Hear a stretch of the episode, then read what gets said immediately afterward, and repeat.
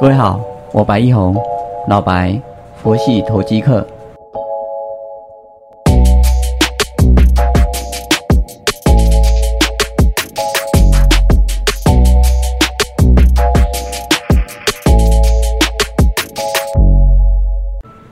各位好，感谢你的再次收听，我是老白白一红，佛系投机客。有人问我佛系的意思是什么？常听你讲，我解释是静心之后的随顺因缘，不强求，不执着，不纠结。尤其我们在做股票投资哦，更需要这样子的一个心态。投机是什么？是拿你的资源，包括金钱、时间、人脉这些。去投一个机会，这个机会是有几率成功的机会啊！比如说，我们看南电，我们从四五十块就一路看上来，上礼拜一五出掉了，那不代表就结束了它，而是希望它拉下来的时候，我们还要再去承接它。结果这礼拜外资调高它的目标价，它也。反映了涨势，今天最高涨停板一四一点五，这中间差了嗯三十几块啊，也只能等啊，等它再拉回下来，回撤到短均，我们会再做去承接它。我想外资调高它的目标价，不会就在今天出光光，以后再也不看它，那他不是砸了自己的招牌吗？那他还花了。八十几页去洋洋洒洒的解释 A B F 的一个产业前景，预估它明年的 E P S，后年的 E P S，这样好像大费周章，就为了出这一趟吗？似乎不大可能。而以它这个产业的一个发展，A B F 的一个窄板的一个需求，像不仅南电、新兴、景硕，甚至 P C B 的相关的。个股都会有所收获，所以我们可以看到新兴、锦硕、金象店这些也都可以留意。我昨天有请会员买进锦硕，进场价位是八四八，早上开它开高就没事，后来开高走低，说上影线往下走，就先出一趟。啊，出光光，那不代表看坏它，就只是先保住获利。这个在短线看起来好像没有错，可是我们以长期来看，有些股票这样子做法是正确，因为它可能从此就不再回头。而有些股票呢，你出掉之后啊，又见高点，然后又再见高点，它题材还没发酵完毕，它就会这样走。比如说，我们看到南电，我这中间哦，七十几块、八十几块、九十几块，呃，都有买它，然后出在一百一十五块。可是现在一百四十几块、一百三十几块，就算它回到一百二十几块，如果你心中有它的一个价格的定锚效应，就像我曾经卖在一百一十几块啊，啊，我没有低于它这个价格，我就不想要再买回来，那你可能会目送一档很好的股票往上走。曾经有个朋友跟我分享一个故事，他曾经买过一百多万买一张大力光，他挑了一个很好的数字叫一六八，他花了一百六十八万多买了大力光，那时候报价已经一千六百多块嘛，好，后来卖在两百五十几块，啊，获利两百五十几万。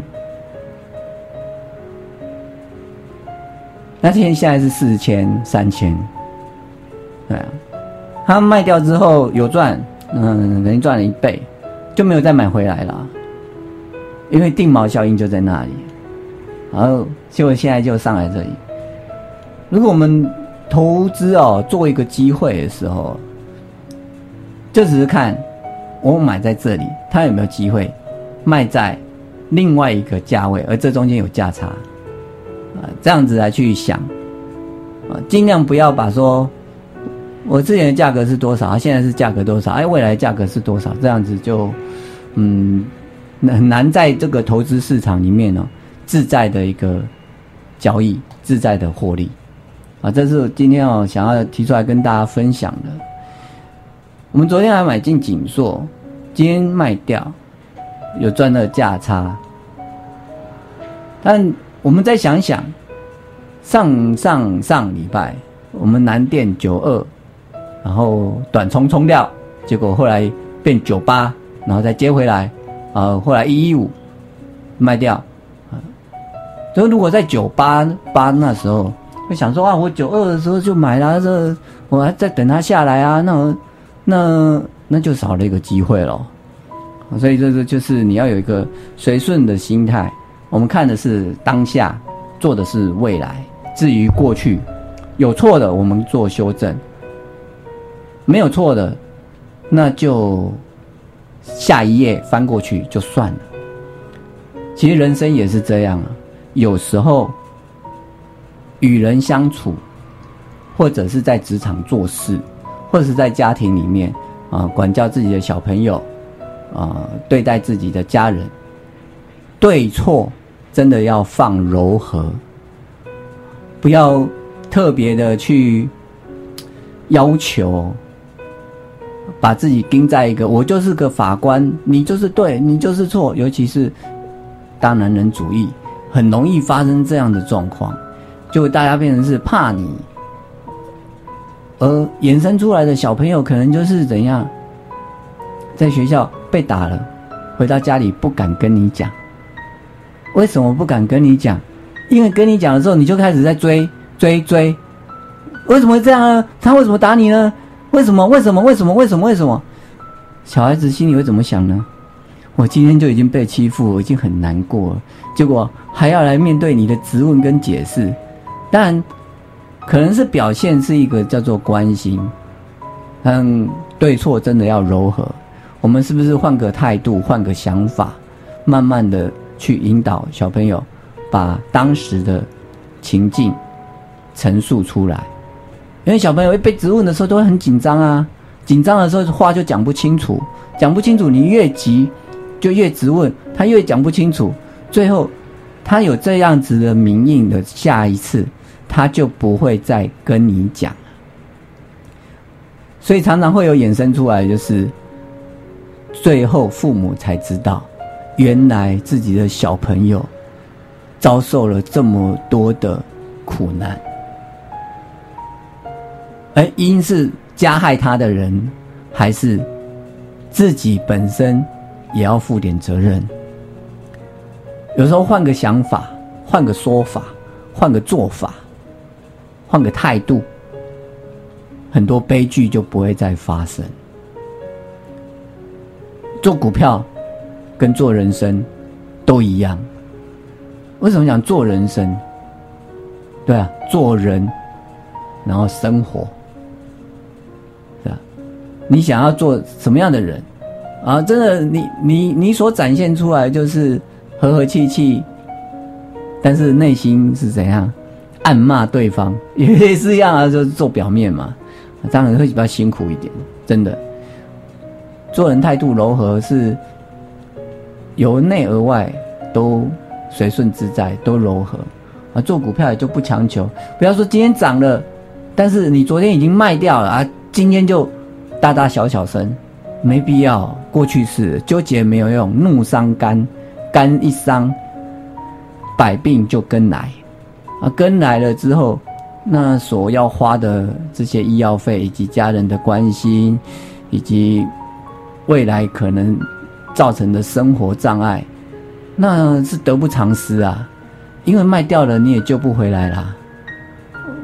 真的，那不如就买回来嘛。要买回来又不甘愿，因为价格差很多。但是我们如果想，如果你看好它，会因为差了七 percent 就变成了不看好它吗？难道它的你原本所设定的目标，今天的价格就是你昨天的想要的出厂价吗？是不是？